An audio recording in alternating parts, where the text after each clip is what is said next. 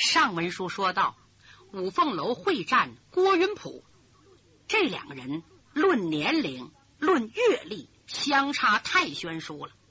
郭云普早在二十多年就成名天下，五凤楼呢还不到二十岁，才出道几年呢，不到十年。可是两人竟然打个平手。郭云普吃亏在今天五都神杀的暴皮囊没在身上，不然的话，用五毒神杀打五凤楼，五凤楼不死也得致残。可是凭武功。有那么句话，英雄出在少年呢。五凤楼不但刀法好，宝刀也占鞘，而且有把力气。两人打战十回合、二十回合到三十个回合，五凤楼虽然累得力尽筋疲，最后一刀嚓楞一声，俩分出胜败。怎么？五凤朝阳刀刀削郭云普的四个手指，把指甲套给嘎破了，手指掉了。郭云普大叫一声：“哎，真是天意呀！该着魏忠贤难成大器，我也受了伤了，我走了，纵身逃进树林。你等郭云普一走，五凤楼也支持不住了，扑通坐在地上，光在那倒气儿。白剑飞心疼徒弟了，赶紧过来，伸手把徒弟搀起来。龙儿，你怎么样？啊？”师傅，是你呀！哎呀，师傅，可把我累坏了。这回我才明白，人外有人，天外有天。我今天是侥幸取胜啊！好悬见不着师傅了。孩子，难为你。郭云普是干什么的？就是为师和他较量，也不敢说能够取胜啊。孩儿啊，功夫见长进，出息了，师傅高兴。三叔，您怎么也来了？您为什么不在密云宫跟着？那意思不跟着侯国英上这儿来了呢？江建成说：“我不来，嘿嘿，我不来，我能把你的仇人抓来吗？你瞧这谁？”说着，他把长醒石提溜在五凤楼近前。这个人就是害死你父亲的凶手之一。五凤楼闻听，咬牙切齿，一伸手，砰，抓住衣领子，三叔。我谢谢你了。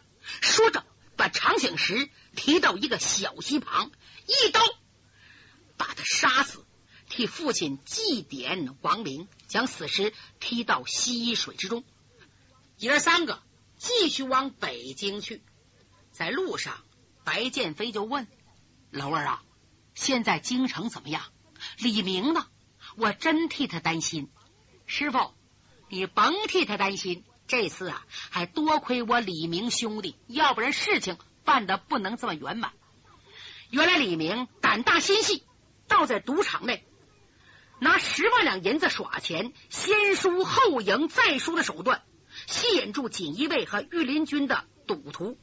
信王千岁命三边总督杨鹤的父亲老将军杨森带着三千人，以抓赌为名，把这伙人一网打尽。天启皇上出更的时候驾崩，他死了。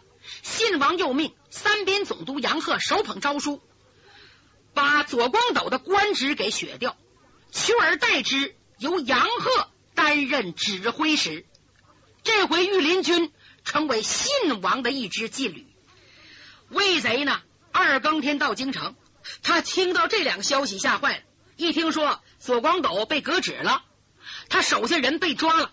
赶紧派长醒时去搬侯国英，又派三僧，又派郭云普，结果一点信儿也没有。魏忠贤知道大势已去，想走走不了了。现在信王已经派人把青阳宫包围，要把魏忠贤手下爪牙全抓住。爷三个来到京城，天色渐亮，书中暗表，先帝驾崩。先办丧事，后办喜事。这边五皇子朱由检登基坐殿。朱由检一登基坐殿，把魏忠贤、客氏等人全部抓住，打入天牢。等办完丧事啊，然后再处置。白剑飞等人一进京，就听见了皇宫内传出一阵哀乐，接着锦囊中咚咚咚连响几声。白剑飞明白呀，好，五皇子登基了，咱们赶快到老驸马府。来到府里一看，老驸马冉兴参加五皇子登基大典，小太监曹化淳过来了。曹化淳现在成了大太监了，手捧官服啊，像热锅麻一样在屋里正转呢。一抬头瞧见五凤楼，他可乐了。哎呀，五壮士啊！万岁口旨，请您赶快换官服，速速到养心殿候驾。哦，五凤楼哪有心做官呐？他心里最惦念的是魏银平。五皇子登基，魏忠贤肯定被抓。他是居家满门被抄，魏银平怎么样？呃，你知道吗？我师伯和李明都在哪儿？都在后边呢。正说着，先天无极派掌门人萧剑秋、李明、凌云等人全都走了出来。萧剑秋满面春风：“二弟、三弟，你们都回来了，告诉你们有好消息。三边总督杨鹤不愧是一代将才呀，他一下子把魏忠贤及其余党全部抓住了。老二啊，赶快随曹公公入宫，听候万岁宣召。”嗨嗨，我们爷儿几个是武林白丁，无福去参加大典。你快去吧，快去吧！五凤楼听到这儿，心里不好受了，心想：五皇子真就把这帮忠心耿耿保护的人当成武林白丁？不能吧？他可能太忙，又举国哀，又登大宝，暂时没工夫问这事儿。嗯，过两天就好了。这么办？我呀，先去看看去。当下拜别师长，要想跟曹化存走，追云苍鹰白剑飞把他叫住了。老二，这有两封信，是从长醒石和三僧身上搜出来的，你把它转交万岁。万岁看了这两封信，一定能改变对女魔王的看法。这样的话，为侯国英开脱罪责。这么一说，江建臣非常高兴。五凤楼也挺高兴，带着信就走了。他们也不用起奏啊，很快就来到养心殿。现在五皇子登坐大宝，他就是崇祯皇帝，就是后来吊死眉山那个。刚刚举行完大典，回到后宫，周皇后伺候他脱去龙袍，换上一身素衣。为什么呢？给他皇兄戴孝。五凤楼上前施礼。崇祯看见五凤楼，非常高兴。哎呀，皇兄，你可来了，我都急坏了。哎，皇兄，你为什么没换官服，穿着白衣服进宫？难道说贤朕没有隆重加封你？哎呀，圣上，草民不敢。当初我父亲被害，我们先天无极派人才保圣上，凭万岁天威，使草民父母之仇得以报。我愿足矣，哪敢自居其功，期望高位呢？崇祯这皇上很聪明，听了这番话不高兴了。哎，爱卿，你立了那么大功劳，又是我先师的独生子，我可不能让你离开我，再到江湖上胡混。说着，把他领到御书房，又给他赐个座位。崇祯皇上掏出个小本子，晃了又晃。皇兄啊，寡人刚登九五，虽然魏忠贤被抓起来，他的手下爪牙还逍遥法外，我还仗着你把这人一网打尽呢。是，呃，圣上，我有一事开口，呃，请您别怪罪。哎呀。咱们谁和谁呀？我们是磕头的盟兄弟呀！是啊，呃，草民天胆，请问对魏银平怎么处理？这崇祯打个愣神儿，他知道五凤楼真心爱魏银平，可是魏银平是魏忠贤的亲侄女，我怎么能放过呢？我要说不放过，五凤楼不会替我卖命。他眉头一皱，计上心来。哦，皇兄担心的是魏银平。哎呀，当初你就说过，魏银平有功于寡人。想当初他出了八百两黄金给我买军饷，助我成功，这个恩我不会忘的。不过暂时嘛，不能放他，因为三关总督杨鹤、杨森等人都在这看着呢。而且那个反叛名单上头一个名字就是魏银平，侯国英还是第二个。你说我这么把他放了，我再叫你们奉旨完婚，恐怕朝中大臣不服啊！这么办？你呀，先等一等，等把魏忠贤等人处死之后，我再把魏银平放出来，成全你们夫妻团聚就是。五凤楼多憨厚了，挺高兴。好。多谢圣上，往下就不敢多说了。说着告辞往外走，往外走的时候，呼啦想起来，我那两封信没交给皇上。怎么？先替魏银平说情，马上替侯国英不好张嘴。他冲着老驸马冉兴一使眼色，冉兴知道他有话说，赶紧跟出来。来到外边，凤楼啊，你有什么事？哎呀，老驸马有两封信。我没敢掏出来，是这么这么回事情。这两封信足以证明侯国英没有和魏忠贤同流合污，请您在圣上面前美言几句。嗯，应该你给我吧。说着把两封信拿过来，转身进来交给崇祯的皇上。圣上，这两封信是这么这么回事情。江建成可立了大功了。如果魏忠贤调侯国英的人马，侯国英五万人进京，恐怕您难以这么痛快的。登上大宝，功高莫过姬武家呀！您看两封信就明白了。崇祯接过来拆开一瞧，明白了，一个是客氏，一个是魏忠贤，叫侯国英发兵，侯国英没动，而且这两封信还叫江建成扣下来，江建成是替侯国英立功赎罪。崇祯呐，喜怒不形于色，城府很深，把信往桌上一放，姑父啊。这次寡人登上九五，多亏江建臣。江建臣是首功，好，传朕旨意，叫江建臣报上三代宗亲，正好当殿加封，以示荣耀。是，有人刷好旨意，摁上玉玺，马上传旨去了。名义上是加封江建臣，实际要把江建臣排除在外。为什么呢？那个年代，要想在朝中当官，必须查你祖宗三代都是干什么的，有没有反叛。江建臣不知道父母是谁呀？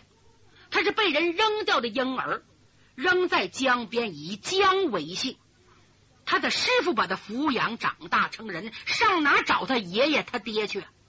老驸马挺着急，刚想起奏，哪知道六大部找他，没办法，老驸马走了。等礼部官员把圣旨传到老驸马府，李明已经察觉不对了。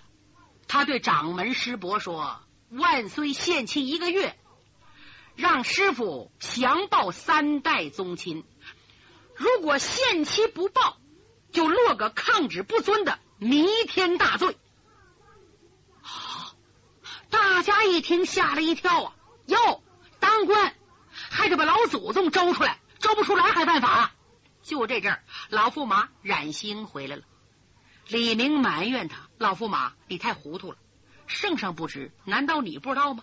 我师傅没有三代宗亲，为什么不奏请圣上重新传旨？哎，我是想啊。”详细的说清，可万岁有旨意，叫我去六大部商讨国丧大礼，不容我说呀。白剑飞说：“哼，要我看呐，不当他的官，咱们回嵩山黄叶观，免得惹这份嫌弃。”李明说：“走到哪也不行啊，你就这么走了，也落个抗旨不遵。”萧剑秋的脸也显得很阴沉。就在这阵儿。外边有人进来，启禀驸马爷，三边总督杨鹤前来贺喜。好，有请。李明一想，嗨，贺喜都来了。时辰不大，有人把杨鹤接了进来。萧剑秋带领门人把他接到里边，互相一介绍。当钻天鹞子江建臣和杨鹤一对面的时候，俩人都打个愣神儿。怎么，这俩人长得太像？不但相貌、神韵都有共同之处，众人都觉得奇怪。那杨鹤有点慌张，强似提神，向江建臣道了喜，喝了半杯茶就告辞走了。他走了之后，大家纷纷议论。李明说：“诸位，嘿嘿，好办了。杨大人长得和我师傅特别像，我看说不定就从杨大人身上能查出我师傅的出身和来历。”江建臣瞪他一眼，哪知道萧剑秋说话了。嗯，我看李明说的有理。呃，老驸马呀，这个杨鹤他是哪的人呢？老驸马说，万历十三年，他的父亲叫杨森，因为剿匪有功，有个副将升为总兵，从那之后屡建奇功，直到被先皇天启封为镇京将领。他的老家是承德人，朝中的大臣呢？多半是他的同僚故友，杨鹤呢是他的儿子，十八岁中武探花，现在担任三边总督。杨鹤的家眷嘛，可不在京城，听说在三边任上。至于家中还有什么人，我就说不清了。萧剑秋听这话，点点头。好吧，明儿的话不可忽视。剑臣呐。你可和他去一趟承德，暗暗查访杨鹤家中事。我也非常惦记啊！如果真能够认祖归宗，这可太好了。至于我和我二师弟，我们懒散成性，新君继位没我们事了。我们要返回嵩山黄叶观。就这样，萧剑秋、白剑飞回嵩山去了，只有江建臣。五凤楼、李明等人准备要到承德。晚饭已毕，李明啊磨磨蹭蹭的不肯动身，也不知道他忙什么。江建臣着急，告诉李明：“快走啊！”嘿，这阵您着急了，嘿嘿，好走。就这样，三个人离开驸马府，来到无人之处。这阵天已到二更之后。李明说：“师傅，大哥。”皇帝的脸说变就变，对魏银平郡主，我们欠的太多了。光凭皇帝一句话，我们能信吗？大哥呀，你应该看看他去。我们在这等你，你看怎么样？五凤楼眼睛湿润，他和魏银平有感情啊，只盼万岁不失前言，能够免去魏银平的罪过。嗯，我应该见他一面。好吧，就这样，两下分手。五凤楼很快来到青阳宫，门外有很多御林军把守，但是挡不住五凤楼。五凤楼纵身跳进院内，很快找到魏银平的小楼前，一看里边静悄悄的，五凤楼的心砰砰直跳，想起魏银平在魔窟中救过自己的母亲，几次救自己。真是有大恩呐！现在他能怎么样？他轻轻的登上楼梯，来到楼上，低低阴声喊：“银平，银平！”一推门，吱扭，门开了，转身进去，银平里边没人说话，里边黑咕隆咚的，急忙拿出火折子，唰一晃，一看屋里东西非常乱，没有魏银平的影子，他哪去了？他灭了火折子，坐在椅子上。难道真应了李明那句话？皇帝的话不可轻信。我上哪找他去呢？就在这阵儿，就听着唰唰，嘎吱嘎吱嘎吱，有脚步音声。紧跟着有人嘟嘟囔囔在说：“哎，又把我打发来了。深更半夜的，怪吓人的。这是何苦的呢？”五凤楼听声音很熟，仔细听，哎呀，不是别人，正是魏银平的心腹丫鬟郎儿。郎儿曾经当过中军官，救过五凤楼，感情特别深。五凤楼不敢大声喊，怕把他吓着。等郎儿快进屋的时候，凤楼低低阴声喊：“楼儿，别害怕，是我啊！哎我的妈呀，你谁？”五凤楼，哎呀，五少爷可见到你了。他往前一扑，扑到五凤楼的怀里，已经泣不成声。五凤楼爱屋及乌，把郎儿扶起来。郎儿啊，银平呢？你怎么上这儿来了？五少爷，我家郡主可苦了，现在被皇上抓住押起来了。可是我家郡主惦着你，怕你到这小楼找他，每天晚上都叫我偷偷摸摸的到这儿来等你一会儿，等一个时辰。我已经等了好多天了，今天可见到你了。郡主。给我一封信，叫我转交给你，并且跟我说不让你去看他，免得你受连累。只要把这封信转给你，他就放心了。说着，把信递了过去。五凤楼把信接过来，紧紧的藏在贴身的怀内。郎儿，我不怕受牵连。不行，他不让你去，现在你不能去，把守可严了。好吧，我听他的，我要到承德去办事。这件事办完之后，我去看银平。兰儿，你好好照顾他。嗯，我知道了。五少爷，你可别忘了我家苦命的郡主啊！现在他什么人都没了。我知道，我走了。五凤楼转身离开这座小楼，纵身跳出院外，很快找到李明和他的三叔。李明很聪明。一看五凤楼的脸色，就知道事情不妙，可是没敢问为什么呢？怕江建成听着想到侯国英，因为侯国英不知道上哪去了。江建成嘴不说，心里也挂着。现在江建成和五凤楼是同命相连。想到侯国英，李明突然想起一个人，谁呀？华山派的李文莲，李文莲要是来了，非把李明给撕碎了不可。这件事儿得告诉江建成。女屠户被李明捧得蒙头转向，轻而易举的把侯玉堂押回京城。当他听说江建成累得实力过度，内伤很重，竟不顾疲劳奔嵩山少林寺去取大力还阳丹。他想为江建成治病，等他一旦讨回灵丹妙药，这件事儿怎么了结？为了讨三师叔的口气，为了让江建成思想上有个准备，他就把燕山路上和李文莲相遇的事儿从头至尾说了一遍。江建成听了直皱眉呀，心想：一个侯国英我抖了不掉，又来个李文莲，这阵儿离承德很近。突然，眼前刷刷闪出两个人影，拦住江建成。江三爷，请止步。抬头一看，眼前两个人五十多岁，一个胖子，一个瘦子，不是别人，正是侯国英身旁的侍卫夏侯双杰、夏侯耀武、夏侯扬威。两个人上前施礼，江三爷不告而走，伤透了小爷的心。他每日茶不思，饭不厌。默默流泪，今日偏巧相遇，请三爷去看看他吧。